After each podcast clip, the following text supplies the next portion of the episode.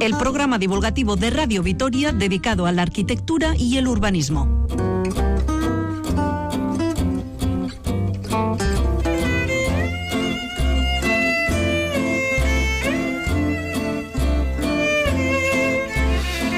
Nuevo una semana más con todos ustedes, aunque la situación, pues ya se pueden imaginar, es excepcional. A pesar de ello vamos a intentar mantener el tono habitual del ladrillo. El plan es tratar sobre varios temas, entre ellos, por ejemplo, las viviendas con vigas de madera y también de la movilidad en los polígonos industriales.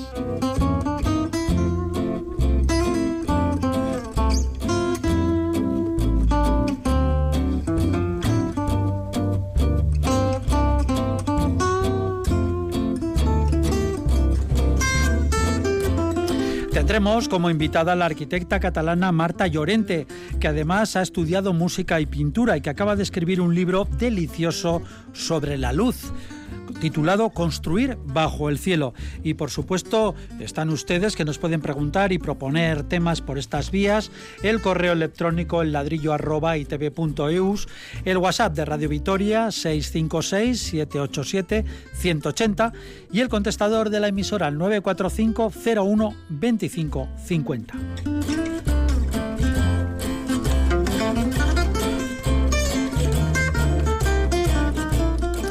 Y ya tenemos ante sus micros a nuestros colaboradores imprescindibles, los arquitectos y urbanistas. Pablo Carretón, bienvenido. Hola, buenas a todos. Fernando Bajo, un saludo. Muy buenas. El área técnica está a cargo de Pachi Meave, les habla Paco Valderrama.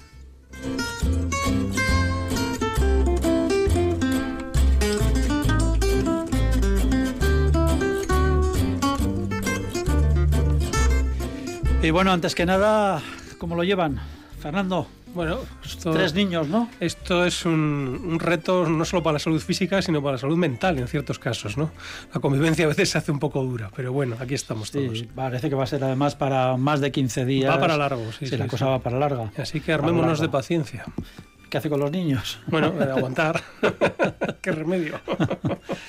Pablo. Sí, la verdad es que, que, es una carrera de fondo que la tenemos que hacer todos, nos tenemos que amoldar a esta circunstancia tan excepcional y en estos momentos pues echarle imaginación, lectura, música y bueno, y hacer cosas, hacer cosas en casa y bueno, y esperar y, y seguir. Quería seguir. aplaudir desde aquí a los trabajadores Pues sanitarios. la verdad es que tipo, sí, ¿no? que se la están dejando. Yo creo que sí, que el personal sanitario, sobre todo, son los que merecen mucho la pena. Bueno, pues vaya desde el ladrillo, por supuesto. Nuestro aplauso también para todos los trabajadores Santiago, Chagorrichu, farmacias, eh, ambulancias, en fin, para todo el, el, mundo que está, está, la verdad, dejando, como decíamos, la piel. Y por cierto, una última hora que nos acaba de llegar a través de agencias relacionada con la arquitectura, con el urbanismo y también con la pandemia es que las obras de reconstrucción de la Catedral de Notre Dame de París han sido suspendidas hasta nueva orden por esta pandemia del coronavirus, porque no se puede garantizar las medidas de seguridad impuestas por el gobierno francés para evitar el contagio de los trabajadores. Recordamos que la catedral ardió sobre todo el techo y desapareció esa aguja tan característica de la catedral. Pues hace un poquito menos de, de, un año, hace el, fue el 15 de abril de 2019. Han suspendido las obras. ¿Qué, ¿Algún comentario? Bueno, la verdad es que eso es algo que no sabemos muy bien. ¿no? Yo no sé si las obras se paran o no se paran, algunas están paradas, otras no.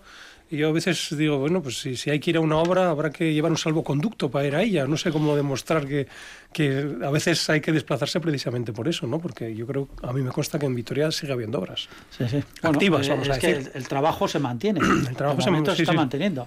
Sí, no, Entonces... lo curioso es que Notre Dame digan que no lo hacen o que no siguen por alguna razón. Será, sí, ¿no? mientras se tomen las precauciones debidas, las que están previstas, pues eh, hay que seguir trabajando porque mm. no se puede parar al 100% eh, la ciudad. Entonces, pues es eh, curioso esa, esa ese contraste, ¿no? Si en Notre Dame paran las obras, las otras obras siguen funcionando. Que son menores. Y sobre todo lo del teletrabajo, ¿no? Hay que teletrabajar, ¿no? No sé, ha habido memes ya al respecto, ¿no? Sí, había, había, había uno muy salvaje, además del mundo de la construcción, en la que se veía un señor en el salón de su casa con la hormigonera, la paleta y unos cuantos ladrillos, teletrabajo en casa, decía la verdad el albañil.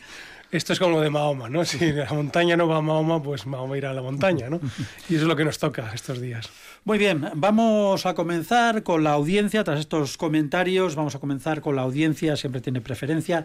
Iker Mediavilla nos dice: ¿serán seguros en el futuro los antiguos pisos del casco viejo que tienen vigas de madera? Varios ya han sido desalojados por riesgo de derrumbe.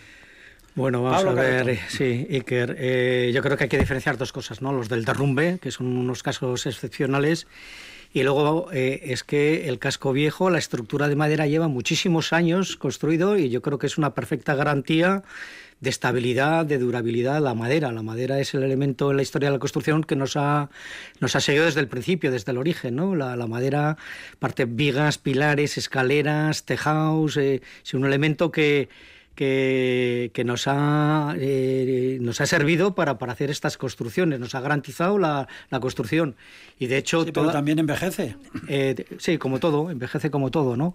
Eh, la madera tiene buen, buen, buen, buena vejez, buena vejez, ¿no? Eh, sí que pasa en, momentos excepcionales, tiene, tiene dos debilidades quizá o más, ¿no? pero dos así importantes. Un poco es la humedad, ¿no? no resiste el agua. En el momento que un tejado, una cubierta de madera aparece en goteras de agua, enseguida hay una pudrición que, que, entonces habría que atajar. ¿no? Es, eh, en, ese sentido. Y luego, por otra parte, es el fuego. ¿no? Eh, la resistencia al fuego es bastante escasa, ¿no? esos dos elementos. Pero mientras esos dos elementos no le ataquen, es que tenemos edificios en en, el casco viejo que, que, tiene muchísimos años y la, y la estructura de madera está perfecta. Entonces, eh, yo completamente garantizado el, el, uso de la madera en, estructura. Yo no sé si Iker, porque no lo, no lo comenta en su, en su correo electrónico, si Iker Media Villa, no sé, igual está pensando en comprar, en adquirir un piso, por intuimos, ¿eh? por la pregunta de ¿serán seguros en el futuro los antiguos pisos del casco viejo que tienen vigas de madera, Fernando? Bueno, yo vivo en un edificio con estructura de madera y estoy encantado, o sea que no creo que sea ningún problema al respecto. Varias cosas. Yo creo que los edificios de madera, eh, como bien se ha dicho, pues llevan muchos años en funcionamiento y lo que tienen normalmente es porque la madera mm, tradicionalmente tiene menos resistencia que el hormigón o el acero, que son los materiales alternativos de estructura pues eh, están, vamos a decir, más trabados, es decir, tienen más pilares, tienen vigas más cortas, hay mayor número de elementos estructurales. ¿Qué es lo que ocurre con esto? Que es una gran ventaja porque si bien el inconveniente de tener más pilares a la hora de la distribución pues puede presentar algún cierto inconveniente, la ventaja es que cualquier eh, defecto o cualquier problema en una estructura de madera, precisamente por haber más elementos... Se cambia se, el trozo, ¿no? Exacto, se cambia con más facilidad avisa con anterioridad, la madera avisa mucho, eh, está más localizado el problema, no es un problema de estos gravísimo como puede ser, por ejemplo, en un puente, ¿no? Si una pila tiene un problema, pues el problema es gordísimo, porque solo hay una, ¿no? En cambio aquí, como hay muchos, normalmente es mucho más fácil de atajar el problema, ¿no? Eh, aguanta al fuego incluso mejor que el acero si no está protegida. La madera al final se acaba... carretón. No, no, hombre, menos que el hormigón, pero realmente la madera se va quemando poco a poco en sus caras eh, exteriores y hasta que llega a quemarse la totalidad de la viga o el pilar son muchas horas las que tardan. Bueno, eh, hay experiencias que no sé yo. Eh, recuerdo, por comentar anécdotas que vienen al caso, en, un incendio en Nueva York, estando allí, ver como en las películas, coches de bomberos hasta decir basta, todos Pero ¿sabes cuál es el problema, escaleras y tal, y preguntar, mm, bueno, se veía que había fuego en una casa, pero un fuego que no era muy grande. Y tanto despliegue y preguntamos y tal, y nos dijeron, no, es que tiene estructura de madera y hay que atajar esto inmediatamente y tal. Pues fíjate que si fuera de acero sería todavía peor. Porque el acero a 700 grados empieza a deformarse y colapsa automáticamente si no está protegido. La madera aguanta muchísimo más tiempo. O sea que eso también es una especie de lugar común, pero que no está. Bueno, la cosa de los americanos son muy espectaculares. Bueno, los incendios además ya sabes que tienen mucha parafernalia ahí.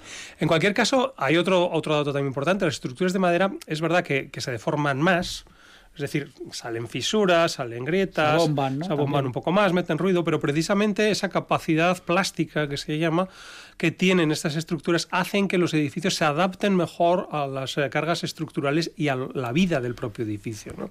Así que yo, de hecho, no creo que sea un problema. Y es más, incluso el propio planeamiento en las estructuras de madera, muchas de ellas eh, implica que son de conservación estructural, es decir, que deben conservarse porque encima tienen un valor determinado. No olvidemos que son modas también, pero a veces dejar las vigas y los pilares de madera es una especie casi de invariante ¿no? de revista de diseño. O sea que yo no creo, es como todo, si se tiene un correcto mantenimiento, si se hace una inspección, que eso es lo importante, ¿no? para ver cómo está el estado de la estructura, no creo que sea problema alguno. Bueno, aparte que eso, que la estructura de madera tiene mucha mayor vejez y experiencia en años que el hormigón y la estructura metálica, que son de, finales del siglo XIX, eh, actualmente se utiliza mucho la madera estructural en, vigas y pilares laminados. Es una, es una técnica que se llama madera laminada. Eh, se está utilizando eh, con resultados bastante buenos eh, se está preveyendo la sección de madera para que resista al fuego un determinado tiempo. ¿no? Ahora la resistencia al fuego es eh, la evacuación de, de las personas. Entonces, con estas secciones mm, mayores eh, se garantiza un poco esa evacuación y que la estructura no, entraría en colapso. ¿no? Entonces, la estructura de madera se está, en madera laminada se está reciclando y está dando buenos resultados. Eh, y luego, otro tema importante es que la madera eh, es reciclable, o sea, se pueden plantar árboles y se puede autoconsumir, ¿no? En el sentido de que si plantas madera, eh, no es como por ejemplo el hierro que, que, se acaba o la piedra que se acaba, el hormigón, ¿no? Entonces la madera en ese sentido pues, pues tiene bastante a favor de, de, tiene bastante buen futuro en la construcción. Sí, pero volviendo al casco, al casco histórico, al casco viejo de Vitoria, no hay ningún problema, ¿no? ninguno, ninguno en absoluto. Y es más, yo le diría a nuestro oyente que ahora se están haciendo incluso edificios de altura con estructura de madera. Lo hemos comentado aquí alguna vez en programas anteriores. Bueno, pues eh, contento de estará Iker Mediavilla por esta extensísima respuesta a su pregunta sobre las casas del casco histórico con vigas de madera. Seguimos en el ladrillo, tenemos eh, en programas pasados hablamos de una arquitectura muy especial, las estructuras móviles, y precisamente a raíz de lo que está ocurriendo, de esta pandemia, de esta crisis que vivimos, desde una empresa de Zaragoza que se llama ARPA, nos, han, nos contaron en aquel programa que instalaban hospitales de campaña, unidades de aislamiento, campamentos enteros en zonas de conflicto, eh, de catástrofes, de urgencias. Bueno, pues se han dirigido al ladrillo, por si en Vitoria se necesitan sus servicios. Fíjense ustedes. Mira, mira Paco, qué, descubrimiento ¿eh? de empresa se hizo en el ladrillo. ¿eh? Sí, sí, nos, no, nos, han, nos han, bueno, pues supongo que nos tendrían en, en sus eh, archivos y tal, y bueno. Me acuerdo, me acuerdo más de la pregunta que les hicimos respecto a aquel famoso hospital que se construyó en 10 días, en ah, Wuhan, ¿no? Y cuando hablamos con la representante de, la empresa nos dijo que, bueno, que igual ellos en 10 días no eran capaces, pero en un mes eran capaces de hacer algo con mucha mejor calidad, ¿no? Y por las fotos que nos enseñaron y todas estas cosas no había duda de que el producto era muy bueno. Y que consta que no es publicidad, sencillamente estábamos interesados en este tipo de construcciones dentro del ladrillo, un programa de arquitectura y urbanismo, esta empresa de Zaragoza que se llama ARPA, y nos dicen que nada, que ellos tienen todo tipo de materiales para, pues para construir inmediatamente, bueno, en cierto plazo, hospitales de campaña, unidades de aislamiento, campamentos enteros, bueno, eh, de todas formas esperemos que no, que no haga falta. Tenemos que llegar a eso, pero vamos, que se agradece la experiencia porque es verdad que la tienen. Bueno, eh, dicho esto, vamos a seguir con más cuestiones aquí en el ladrillo. La movilidad y las comunicaciones de las ciudades con sus áreas industriales son una de las preocupaciones más importantes de ciudadanos y gestores. Vitoria cuenta con siete polígonos industriales, entre ellos están los veteranos pues, de Gamarra, Betoño, Aligobeo y también tenemos Jundiz, que es el más amplio, el más importante, el más activo. Se va a preparar un plan en la ciudad, un plan de movilidad referido precisamente a estas zonas industriales. ¿Cómo ven ustedes la situación, el problema y las soluciones de, los, de las conexiones entre Gasteiz con sus polígonos industriales? El problema, el problema yo creo que es, que es claro, ¿no? Vitoria es una ciudad industrial, cuenta con más de 1.500 hectáreas de suelo industrial, con calificación industrial, eh, unos 37.000 trabajadores que todos los días acceden a estas zonas industriales a trabajar y de los cuales el 25,7% se hacen en vehículo privado. Es decir, es un problema grande porque un cuarto de, estos trabajadores, que son muchísimos, que es una mayoría, vamos a decir, pues utilizan el vehículo privado. Luego, mm, el problema está claro que, que hay que reducir o que hay que paliarlo, vamos a decir, reduciendo este, esta dependencia del vehículo privado, que además siempre es un vehículo, o en su gran mayor parte, un vehículo de explosión, ¿no? de motor de explosión. Entonces yo creo que, se ha hablado hace mucho tiempo, mm, ya que estos polígonos industriales de alguna manera aglutinan durante unas horquillas horarias determinadas, unos grandes desplazamientos, de utilizar el transporte público de una manera más masiva. ¿no? Incluso, bueno, se habló en su día de que hasta el propio tranvía podía hacer ciertas labores de apoyo en estos momentos. ¿no? Y yo creo que el, que el reto precisamente de la movilidad en Vitoria es este, el de desplazar esta cantidad de trabajadores que de forma pendular tienen que ir siempre a un mismo sitio y siempre a las mismas horas, ¿no? Sí, porque, hablamos, también hablamos, igual. porque hablamos de los barrios, la movilidad de los barrios, la comunicación, pero se nos olvida siempre se nos olvida miles y miles de trabajadores y trabajadoras. El grueso. ¿Qué, es esto? claro. Entonces, yo creo que si soluciona este problema, se soluciona gran parte de la movilidad, del problema de la movilidad en, en Vitoria, ¿no? Entonces, yo creo que, que es, es, fundamental acometer este problema ya, porque además es algo eh, previsible, es algo localizado y es algo que realmente, eh, bueno, no es una especie de brindis al sol decir, a ver si se llenan los transportes públicos. No, no, se van a llenar sí o sí. ¿A qué hora se van a llenar? Las sabes perfectamente. Y hasta dónde tienes que llegar también. Luego, las variables que muchas veces se tienen en los temas de movilidad, en este caso están clarísimas. Las premisas son claras. Sí, completamente de acuerdo. Además, la forma que tienen estos polígonos industriales abarcan, cubren la ciudad como al norte, ¿no? no norte, noreste y noroeste, ¿no? Eh, paralelos un poco al Zadorra, mientras que el sur, sabemos todos, ¿no? Que está completamente liberado, es la zona de los montes de Vitoria, etcétera, ¿no? Pero es ese arco, ¿no? Ese arco industrial que cierra la ciudad por el norte, el que necesita esas vías de comunicación, ¿no? Ese norte, este-oeste, ¿no? Continuamente este-oeste, ¿no? Y luego, por otra parte, eh, aparte de esa movilidad de los propios trabajadores que van a estos polígonos, es la movilidad interna en cuanto a, suministros de, piezas, ¿no? Piezas, eh, piezas entre industrias, ¿no? Que estamos hablando, si Mercedes está al oeste y Michelin puede estar al norte o, las, eh, o algunos talleres de servicios están al este, esa movilidad comercial de, abastecimiento, pues quizá pues, pueda ser objeto de algún estudio más, más a fondo, ¿no?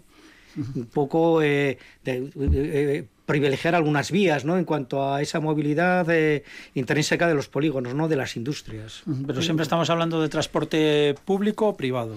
Bueno, aquí yo creo que, lo que ha dicho Pablo es algo muy interesante. Hay, hay dos niveles en este caso. El transporte de personas, que evidentemente lo lógico es que sea público, o sea, el BEI este famoso, o sea, el tranvía, o sea, cualquier otro tipo de transporte público, vamos, de, de gran capacidad. Y otra cosa es el transporte de mercancías que evidentemente... El de trabajo, el de trabajo. Claro, el, el, que debiera ser eléctrico realmente, porque son, vamos a decir, furgonetas o camiones que están realmente realizando un recorrido de, corta distancia en un entorno siempre urbanizado y que además lo pueden hacer durante todo el día y durante la noche por recargar esas pilas o esas baterías. ¿no? Cada vez que quitamos un vehículo de estos, una furgoneta de estas que está funcionando durante 8 o 10 horas al día sin parar, estamos quitando casi como 10 coches de la carretera en el equivalente del CO2 y de las emisiones de gases de efecto invernadero Luego, yo creo que con estos dos eh, niveles de actuación, eh, la verdad es que la movilidad en esta ciudad mejoraría enormemente. Y, yo creo que tampoco es tan difícil, está, como digo, muy localizado. Bienvenido sea este plan de movilidad que, que va a contratar el ayuntamiento porque quizá eh, hay despeje todavía, está sin hacer. Ya, pero bueno, claro, lo, ha sacado a, oferta pública o a contratación. Me parece bien para que ese plan de movilidad pues eh, estudie todos los factores y, pueda plantear ciertas soluciones a, a lo que estamos hablando. ¿Y dónde estaría el tema de la bicicleta? ¿Sería factible o...? Por supuesto que la bicicleta es una alternativa, lo que pasa que hay días como los de invierno, pues que realmente no todo el mundo se le puede pedir que, vaya en bicicleta porque pues, se pasa frío, es desagradable. el, turno de noche, y, la bici... pues es una cosa un poco... Por eso yo creo que eso hay que solucionarlo con transporte público y por supuesto el que quiere ir en bici, pues como el que quiere ir andando, fantásticamente. Igual un paseo en verano, ir hasta Hondiz es una delicia, ¿no? Tanto de ida como de vuelta. O sea que yo creo que eso, esas son alternativas que siempre deben existir ahí, pero bueno, habría que solucionarlo de manera lógica con, con, un transporte urbano de calidad, rápido y sobre todo localizado en esos lugares y en esos horarios. Y ese transporte tendría que ser eh, cosa de la, del transporte público de, de Vitoria-Gasteiz, de Tuvisa, tendría que ser, según su opinión o su, o su análisis, tendría que ser cosa de las propias empresas que, que pagasen sus... Pues una cosa mixta, ¿no? Quizá, ¿no? Una especie de convenio, ¿no? Tanto de las empresas interesadas en el transporte de sus trabajadores como de la propia ciudad, porque tampoco tiene que ser un transporte cerrado exclusivamente a, a personal de, de, las empresas, ¿no? sino que cualquier eh, ciudadano puede utilizarlo para trasladarse también. ¿no? Entonces, Muchas eh, no empresas sé. grandes han tenido estos servicios de autobús ya de no transporte tienen. comunitario, cada vez menos. Alguno hay, yo todavía Sí. veo alguna vez, pero cada vez menos. De todos modos, hablando de 37.000 trabajadores, yo creo que las instituciones públicas deben implicarse. O sea, no se le puede dejar todo este grueso a la, a la empresa, porque muchas de ellas además ni son tan grandes ni tienen esa capacidad. Coche compartido también, no puede ser otra... Sin duda alguna, pero bueno, Ya habrá, ya habrá gente que se, seguro que se que se organizan y- organiza, seguro por que ejemplo, para funciona. venir al gobierno vasco desde Guipúzcoa o desde Sí, Vizcaya, sí, sí, lo hacen sí. así. Si no, tienen también autobuses, lógicamente. Sí, pero bueno, yo creo que en cualquier caso, eh, una ciudad green como es esta, que presume de estos aspectos ambientales, debiera de alguna manera enfrentarse a este problema con valentía y solucionarlo de una manera más global. ¿Conocen? Además, sí. Sí, ante- no, que antes además eh, estos autobuses que comentábamos que llevaba el transporte a las empresas, la dimensión de la ciudad era más pequeña de, de lo que tenemos, eh, lo que es ahora, ¿no? Hablamos de Gamarra, por claro, ejemplo, ¿no? eh, estos polígonos industriales, pues eh, Vitoria, estas expansiones de Salburú y Zabalgana, que ha hecho que, que los desplazamientos, las distancias a los centros de trabajo se hayan multiplicado, ¿no? En la- eh, las distancias. Entonces, claro, esos autobuses eh, lo tienes que tener muy bien planificado para hacer el recorrido que interese a esos operarios que van a ir a esa empresa exclusiva, ¿no? Entonces, que quizá antes se veían más este transporte público, ¿no? Estos autobuses, y ahora pues yo creo que es un poco el, el desbordamiento, ¿no? La, la extensión de la ciudad que, que requiere otro tipo de transporte que igual la movilidad lo, lo resuelve. ¿Conocen ustedes algún ejemplo que, que sería aplicable o alguna iniciativa en alguna otra ciudad? Bueno, en Centro Europa esto está clarísimo. Los polígonos industriales tienen unos servicios de transporte, bien sea de tranvía o de autobús, fantásticos, ¿no? Pero precisamente además localizados en estos tramos horarios y Sí, lo que pasa es que. Jundiz no está al lado de Gamarra, o sea, y- Bueno, pero no está tan lejos de Zabalgana y entonces yo creo que ahí habría mucho que hacer. Victoria lo bueno que tiene es que tiene una estructura radiocéntrica y que realmente con no mucho esfuerzo todas estas líneas, vamos a decir, circulares o, o semicirculares, ¿no? de la corona que antes hemos hablado, serían fácilmente estructurables. Y además creo que, bueno, que puede ser un punto interesantísimo de cara a ofertar este aspecto novedoso de movilidad y no solo incluso para las, las empresas, ¿no? sino como realmente sus horarios son muy determinados, utilizar los mismos medios de transporte, pues después para colegios o después para el resto de la ciudad. ¿no? Yo creo que muchas veces antes que instaurar un medio de transporte único, y es por lo que está yéndose en Europa, por ejemplo, ¿no? es a que ese mismo medio de transporte público cambie a lo largo del día sus frecuencias, incluso sus recorridos, atendiendo a los horarios de aquellos usuarios que lo demandan. ¿no? Ya que hablamos tanto de smart y de, y de nuevas tecnologías, en estamos este hablando mundo, casi de, casi de un transporte urbano a la demanda. Casi, casi, pero es que hoy las nuevas tecnologías permiten hasta cierto punto adaptar esto, ¿no?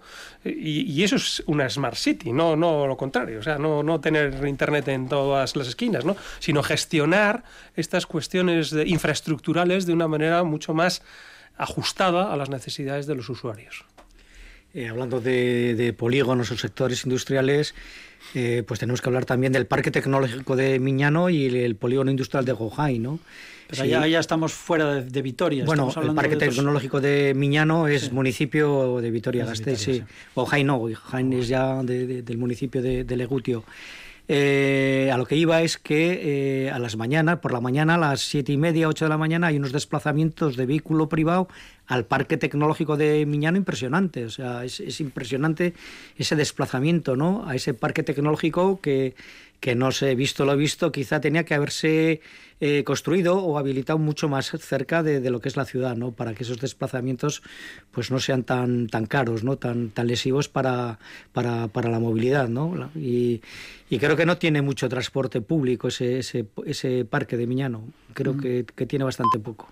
Bueno, está, vamos a ver lo que da de sí este informe, este informe que ha pedido el ayuntamiento y cuando pues se haga realidad lo tendremos aquí. Bueno, yo, yo, creo que es más ambicioso, ¿no? Por lo que he leído es un diagnóstico, después un proceso de participación y después incluso una fase de propuestas, ¿no? O sea, mm. va más allá que el informe y además bienvenido sea que no sea simplemente un informe, sino que se haya, bueno, el, el, otorgar, otorgar unas alternativas consensuadas, que yo creo mm. que eso es lo, lo, interesante de este, de este intento. Bueno, pues eso, cuando lo tengamos hablaremos con más detalle de lo que ha dado de sí toda esa, esa investigación, todo ese profundo estudio.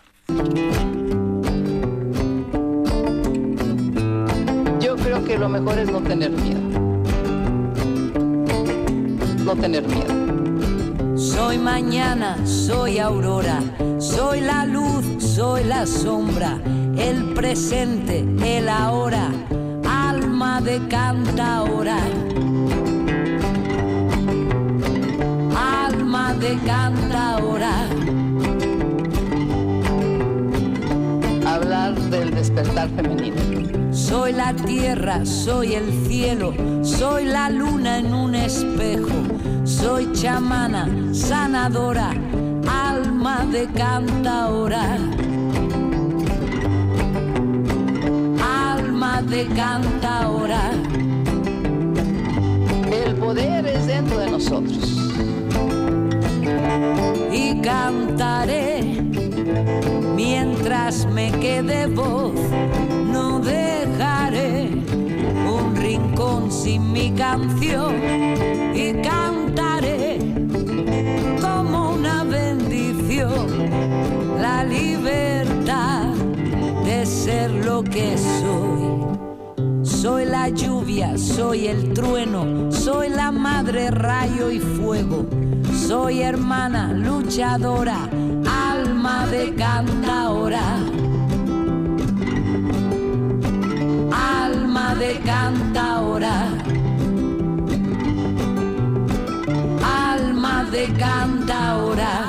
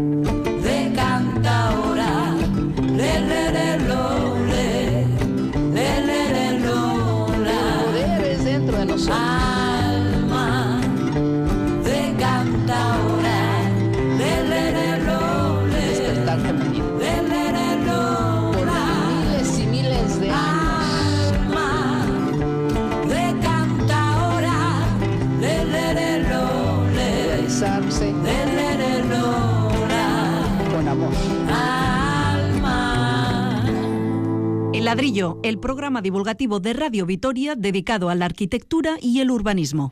Bueno, pues seguimos aquí en el Ladrillo. Presentamos a nuestra invitada de hoy, invitada que repite, porque estuvo aquí en el Ladrillo hace ahora justamente dos años. Ella es Marta Llorente y vuelve porque ha escrito un libro magnífico, apetecible y asequible a todo el público, ojo, no solo a los arquitectos. Antes señalar que Marta Llorente es doctora en arquitectura, licenciada en Bellas Artes, tiene estudios de música, ha escrito más libros y coordina grupos de investigación sobre arquitectura y urbanismo. Marta Llorente, un saludo. Buenas tardes. Buenas tardes. El libro al que nos referimos se titula Construir bajo el cielo, un ensayo sobre la luz. Trata de eso, de la luz, y es, como decíamos, una delicia leerlo. Incluye ciencia, arquitectura, historia, antropología e incluso poesía. Todo contado de forma sencilla, asequible y fluida. Usted ha escrito ni más ni menos que una historia de la luz. Bueno, he escrito un, sí, es como un rayo de luz que atraviesa los recuerdos míos de, de cosas del espacio, del espacio vivido.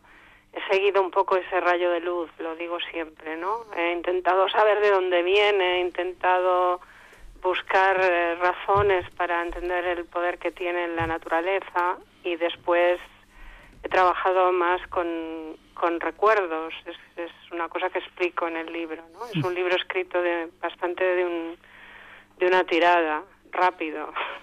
¿Somos conscientes, Marta, de la luz? Somos. No lo sé si lo somos. Eh, yo creo que hay un momento que tenemos que decidir serlo que probablemente si de repente la, la, vemos, la miramos, la observamos, nos damos cuenta de lo importante que es ya en la vida nuestra, ¿no? Pero creo que hay un momento que tenemos que decidir que la vamos a observar, porque si no se escapa eh, de tan presente que está. Sí, porque la luz, aun sin darnos cuenta, está, como decía usted, en nuestra vida, en nuestra conversación diaria. Dar a luz, la luz al final del túnel que tanta falta nos hace ahora mismo. Ahora. Luz de mi vida, dice el bolero, ¿no? Sí, yo pensaba, precisamente hoy pensaba lo de la luz al final del túnel. Pensaba en estos días que estamos pasando, cómo necesitamos pensar que más allá habrá, habrá esos días luminosos que volverán otra vez a ser, seremos libres y confiados. es, es parte de, de, esas metáforas que el lenguaje sabe mucho a qué se está refiriendo. Usted escribe que la arquitectura es una caja de luz. ¿Nos lo puede explicar?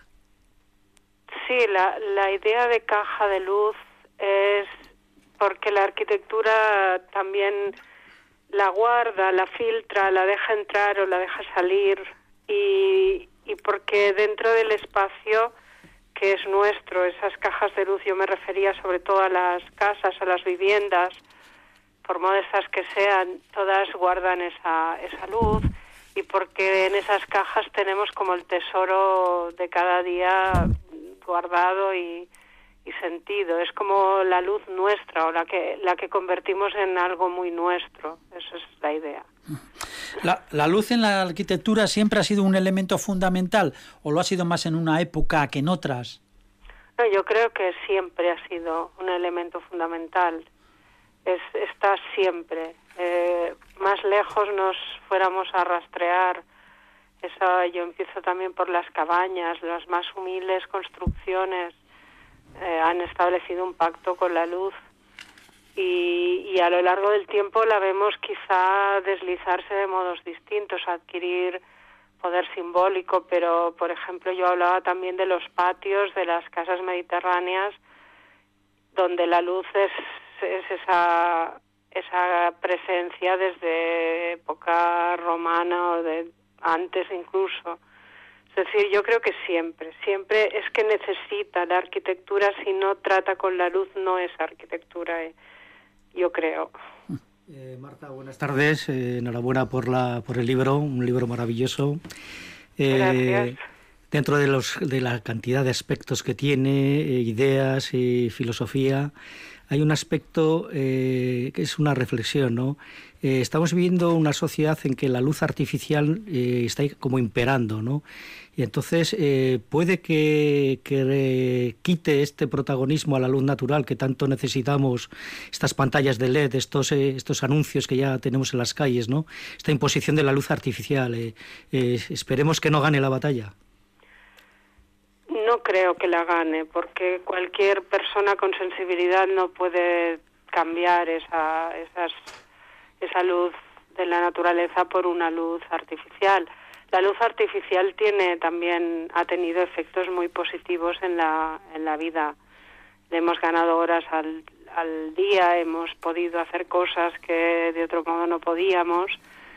Y la parte negativa, cuando ahora decías esto, para mí es el, la fascinación por la pantalla. La pantalla sí que sería como una más que una fuente de luz, un, una luz engañosa en la que quedamos prendidos muchas horas.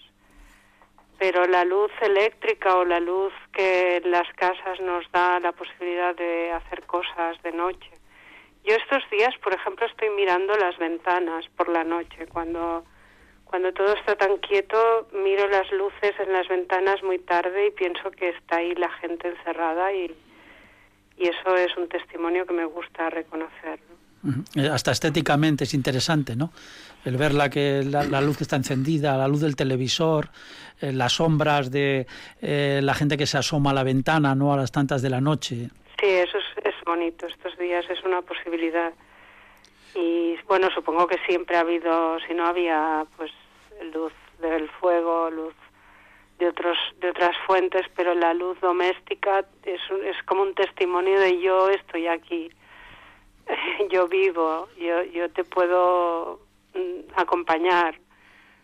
Es una cosa que pensaba yo justamente ayer noche cuando salí a la ventana.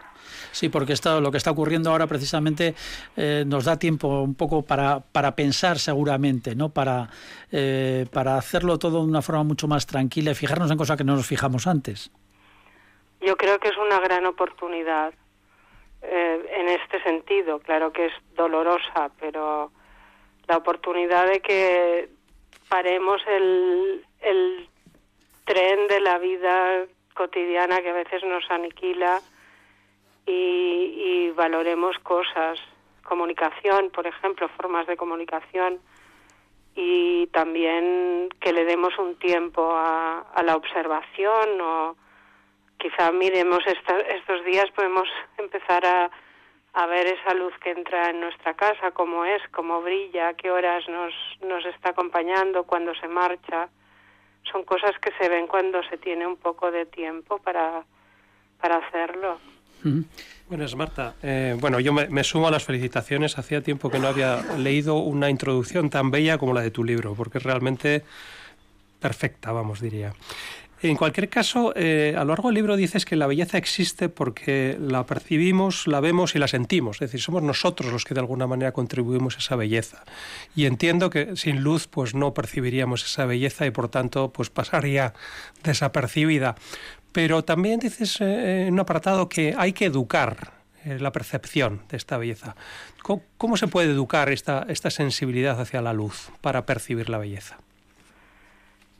Es que educar es en todo básico y educar hacia la, sensibilidad pasaría por, quizá por eso, por observar más las cosas que ya tenemos, el, el lento pasar de las horas, que dejáramos que sentir o nos, nos, nos entregáramos a sentir ese pasar de las horas eh, pues a veces no encender la luz hasta que ha anochecido del todo. Yo es una cosa que, que la hago bastante a menudo. Espero que se acabe de ir la luz del sol y entonces ya enciendo cuando el libro ya se está volviendo en sombra o y en ese momento a veces paro a mirar cómo es el mundo, mirar el cielo. Yo, por ejemplo, ha habido épocas de la vida que he tenido bastante estrés y lo primero que me he dado cuenta es que no miro hacia arriba, que no miro hacia el cielo, que tiendo a bajar los ojos.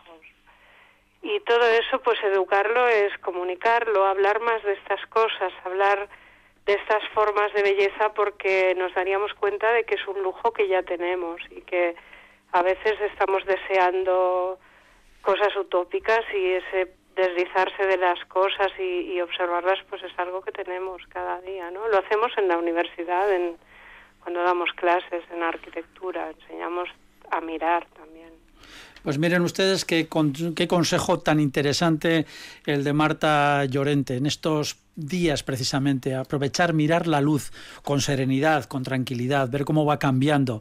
Eso seguramente nos serene en estos momentos de incertidumbre. Le voy a poner un cierto aprieto, un ejemplo de edificio o espacio que a usted le parezca excepcional por su tratamiento de la luz. Yo no puedo evitar quedarme con una catedral gótica y no por sus aspectos de culto que, que realmente eh, no, no son absolutamente necesarios ya, son pero recuerdo la catedral de Chartres que tiene todavía los vitrales de, de finales del siglo XII que, que prácticamente todos son eh, no se han renovado. Y yo recuerdo el día que vi esa luz eh, entré dentro y la sentí. Y ese para mí es un es un lugar de luz excepcional y eso que es un, es una luz transfigurada una luz que, que vuelve a convertirse en otra cosa cuando entra. Y fuera de esto pues yo pondría como ejemplo de luz la arquitectura moderna la arquitectura del movimiento moderno que ha sabido por fin valorarla de manera nos ha enseñado a valorarla y cualquiera de esos edificios eh, de Corbusier, por ejemplo, sus, sus, grandes edificios y sus pequeños, la, pongamos la luz de Roncham también o del monasterio de la Tourette, las galerías, con, es decir, también toda esa arquitectura moderna. ¿Y qué me dice de las sombras?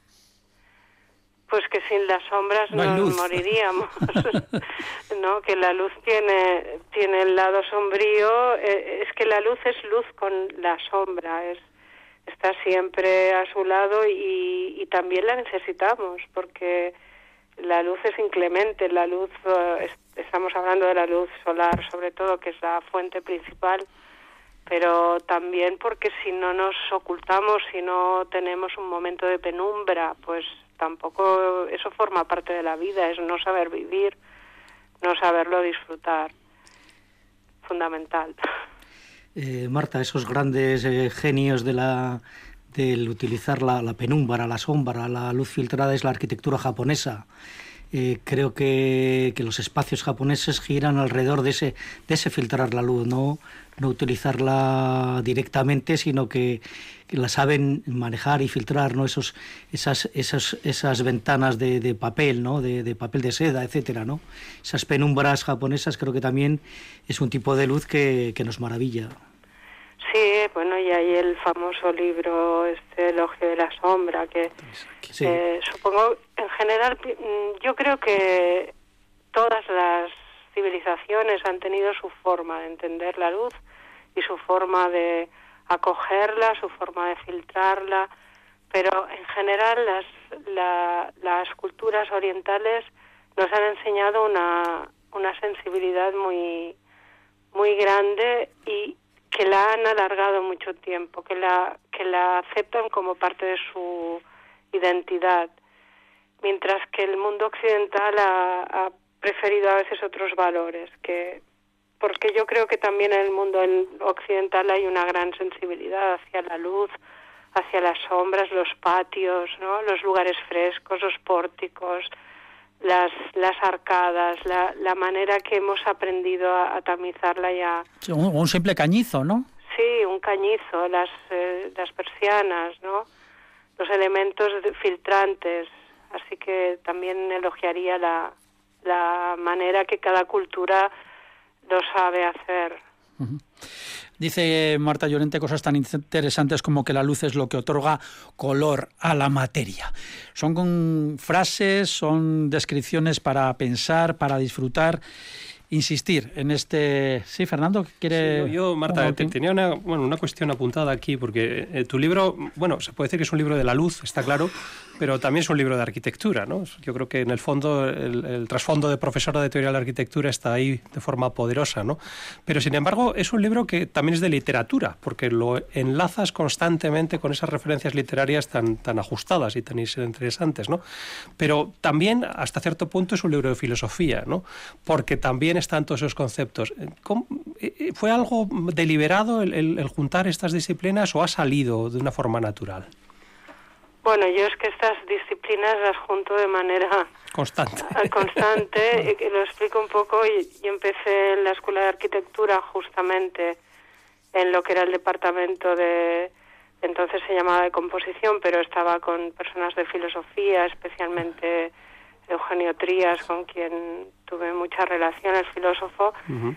y yo que era de arquitectura, muy a mí la arquitectura sigue siendo el centro de mi existencia seguro, pero aprendí a, a mirarla desde fuera y lo sigo haciendo. Yo enseño en el máster literatura y arquitectura, o sea, creo que estas cosas las cruzo porque porque las me sirven para redescubrir la arquitectura mejor. Uh -huh. No sé, estos días, ahora que estoy así también encerrada, estoy releyendo las sonatas de, de Valle Inclán, justamente, y lo que yo veo en las sonatas es, es como destellos de, de imágenes. ¿no? Estoy acostumbrada a pensar a través de imágenes y entonces la literatura la leo así y después en cambio al revés, ¿no? La arquitectura la veo literaria. No, no me lo, no, no lo puedo evitar, es como me he formado y es y lo disfruto. Muy bien, pues eh, muchas gracias a nuestra invitada Marta Llorente, que ha vuelto aquí al ladrillo con su nuevo libro, Construir bajo el cielo, un ensayo sobre la luz. No se asusten porque esto no es para arquitectos, no es para gente muy especializada, es para cualquier persona que tenga un mínimo de sensibilidad. Se aprende muchísimo, se aprende historia, se aprende arquitectura, se aprende incluso poesía y sobre todo hace que nos demos cuenta mm, de cosas que seguramente pasan desapercibidas. Ese es el libro, Construir bajo el cielo, ensayo sobre la Se aprende disfrutando, diría yo. Se aprende disfrutando. Que es lo, pues, más valioso. La verdad es que nos ha encantado el libro y por eso lo recomendamos. Marta Llorente, muchísimas gracias por haber estado otra vez en el ladrillo. Hasta el próximo libro. Pues muchas gracias porque estoy, estoy escribiendo estos días. Vaya por Dios. en el buen sentido la expresión. Muy bien, pues nada, aquí le esperaremos bueno, cuando lo publique. Pues, muchas gracias a vosotros, encantada de conoceros. Gracias. Un saludo. Un saludo. Un abrazo, adiós.